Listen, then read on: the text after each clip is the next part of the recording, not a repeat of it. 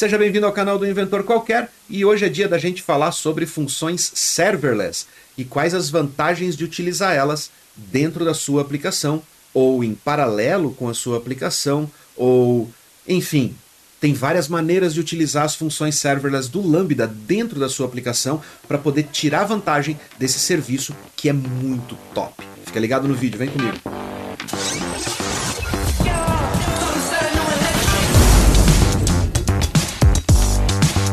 Mundo fala de serverless, serverless, serverless. É a palavra de ordem da vez. Tudo que roda sem servidor parece ser uma vantagem mágica que vai fazer com que você não gaste nada e que tudo só seja cobrado de você se caso você esteja utilizando. E é verdade. Mas você precisa entender um pouquinho sobre a diferença do que é uma função serverless do que é serverless em si. Tudo que roda serverless roda sem um servidor mas você pode rodar um container com uma aplicação monolítica gigantesca dentro de um container, ou você pode rodar funções serverless. Qual é a diferença? A diferença é que você rodando a sua aplicação inteira em serverless, ela vai escalar dentro de uma estrutura sem servidor. Mas para você rodar uma função serverless, você não precisa portar a sua aplicação inteira para lá. Muita gente fala em desenhar arquiteturas de aplicações completamente serverless para que você seja realmente eficiente mas muita gente deixa de utilizar recursos serverless porque acha que a única maneira é reescrever a aplicação inteira. Bom, vamos quebrar esse mito aí, vamos colocar as cartas na mesa para que você entenda o que, que é o serverless, o que são as funções serverless e como você pode utilizar elas mesmo sem precisar migrar a sua aplicação inteira. Uma das principais vantagens de uma função serverless é que ela é super simples. Ela é uma única função com uma atribuição pontual que vai executar uma tarefa que pode aliviar a carga da sua aplicação principal. Dessa forma, a sua aplicação fica mais leve e ela consome menos recurso escalando tanto em container serverless como no EC2, e essa função serverless vai ser te cobrada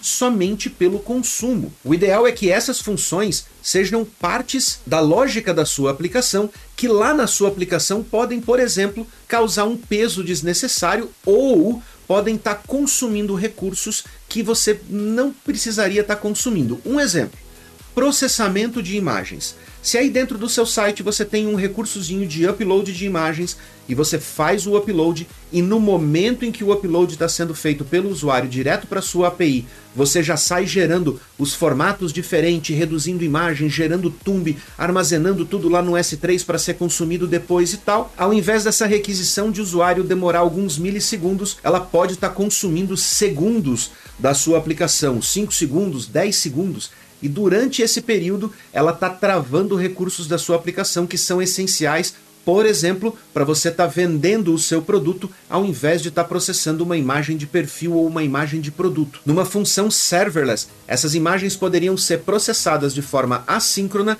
liberando recursos da sua aplicação que são muito mais importantes para o seu negócio. O custo é por tempo de execução, então se a função tiver uma tarefa bem curtinha para ser executada e encerrada, você consegue otimizar drasticamente os seus custos. Você não paga por provisionamento de infraestrutura, como você pagaria se você tivesse, por exemplo, rodando uma instância do EC2 só para fazer processamento de imagem. Não faz sentido. Além disso, ele integra com mais de 200 serviços diferentes da AWS e você pode invocar uma função Lambda de inúmeras formas diferentes desde uma chamada para o API Gateway da AWS ao SNS, SQS ou diretamente chamando a API do próprio Lambda para executar aquela tarefa. Há inúmeras formas diferentes de você usufruir desse recurso que pode reduzir os seus custos e aumentar a eficiência da sua aplicação. E dentro do Lambda você pode rodar códigos de Node, Python, Java, .NET, Ruby ou Golang. Além, é claro, de você poder personalizar o teu runtime através das imagens de Linux da AWS. Mas afinal de contas, só serve para rodar isso, para rodar funçõezinhas pequenininhas? Não, de jeito nenhum. Você pode sim desenvolver uma aplicação inteira para rodar toda em função serverless dentro do Lambda. Você pode criar essa sua aplicação já utilizando a arquitetura SEM, escrita pela AWS, para otimizar a arquitetura de aplicações mais complexas dentro do Lambda, e eu vou trazer um overview do SEM aqui no canal, mas você também pode utilizar ela, e eu uso ela muito para isso, que é para delegar ao Lambda tarefas mais simples que podem aliviar a carga, principalmente aliviar consumo de conexões dentro das minhas aplicações para que elas consigam escalar mais rápido e consigam reduzir o risco de um ataque DDoS derrubar as minhas aplicações. Além de assíncronas e aplicações inteiras, você ainda pode utilizar o Lambda como um processo de passagem de informação, para que o Lambda seja responsável por receber dados de aplicações de IoT ou mesmo de telemetria, por exemplo, de temperatura, ambiente na parte industrial ou sensores domésticos para controle de ambiente ou na área de segurança, por exemplo. Ou seja, as possibilidades são praticamente infinitas aí de uso do Lambda para poder desenvolver aplicações completamente baseados nele ou para você poder aliviar a carga e diminuir aí os seus custos de infraestrutura distribuindo certas tarefas para o Lambda gradualmente e usar um serviço misto aí entre microserviços e a sua aplicação, mesmo que ela seja monolítica ainda. O modelo de cobrança do Lambda não é complicado. Basicamente, você vai pagar pelo tempo de execução da sua função. Porém, é bom você ficar atento que o tempo de execução é cobrado por megabyte de memória. Assim como em outros serviços serverless da AWS, a quantidade de memória está atrelada à quantidade ou à capacidade de processamento da sua função.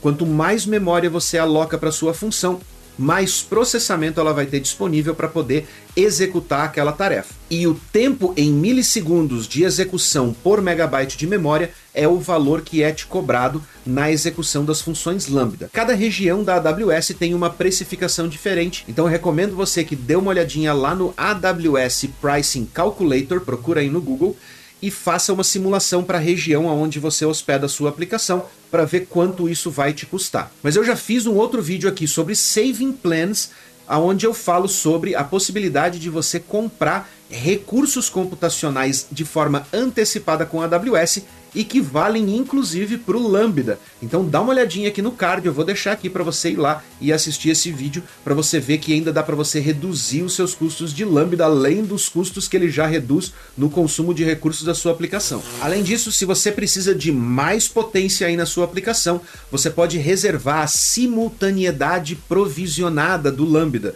O que, que é simultaneidade provisionada, Wesley? É basicamente você dizer para a AWS que você quer que aquela sua função fique ativa durante um determinado período de tempo ou durante todo o tempo, para que o tempo de reação dela, o tempo de resposta dela, seja na casa dos milissegundos e que isso faça com que a sua função fique aquecida o tempo todo. Uma função lambda funciona com os mesmos princípios de todos os serviços serverless, que é quanto mais ela é utilizada, mais rápida ela fica e mais eficiente ela se torna. Se a função é pouco utilizada, ela entra num modo de dormência, digamos assim, e na primeira execução depois desse tempo de dormência, ela pode levar alguns milissegundos a mais para poder levantar e executar aquela tarefa. Usando a simultaneidade provisionada, você garante que a sua função vai ficar quente o tempo inteiro e vai sempre estar tá respondendo com uma latência super baixa. Mas é claro, isso vai ter um custozinho adicional que você pode simular lá no Pricing Calculator. No Lambda, assim como no SQS, você ainda tem o Free Tier, que é uma quantidade X de consumo desses recursos que você pode fazer e não vai ter custo algum no seu mês de uso. No caso do Lambda, é 1 milhão de requisições por mês e 400 terabytes por segundo de execução. Então são basicamente 400 segundos com 4 terabytes de consumo de memória.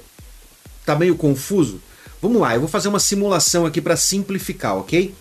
Vamos descontar o fato de que a gente tem o free tier e a gente tem um milhão de requisições grátis por mês, tá ok? Essa é uma simulação que eu fiz ali no Pricing Calculator rodando lá na Virgínia. Veja só, se eu rodar uma requisição por segundo durante 30 dias ininterruptamente e cada requisição dessa durar um segundo de tempo de execução e ela consumir 128 MB de memória, ou seja, uma funçãozinha básica, simples, mas que você já consegue redimensionar a imagem, já consegue processar logs, já dá para você fazer muita coisa ali com 128 MB de memória. Descontando o free tier, essa função executando uma vez por segundo, demorando um segundo no tempo de execução, ou seja, praticamente são 30 dias com uma função rodando sem parar ininterruptamente, vai te custar 5 dólares e 92 centavos. Um período desse de execução para uma função que vai executar tarefas de forma assíncrona para aliviar a carga da sua aplicação principal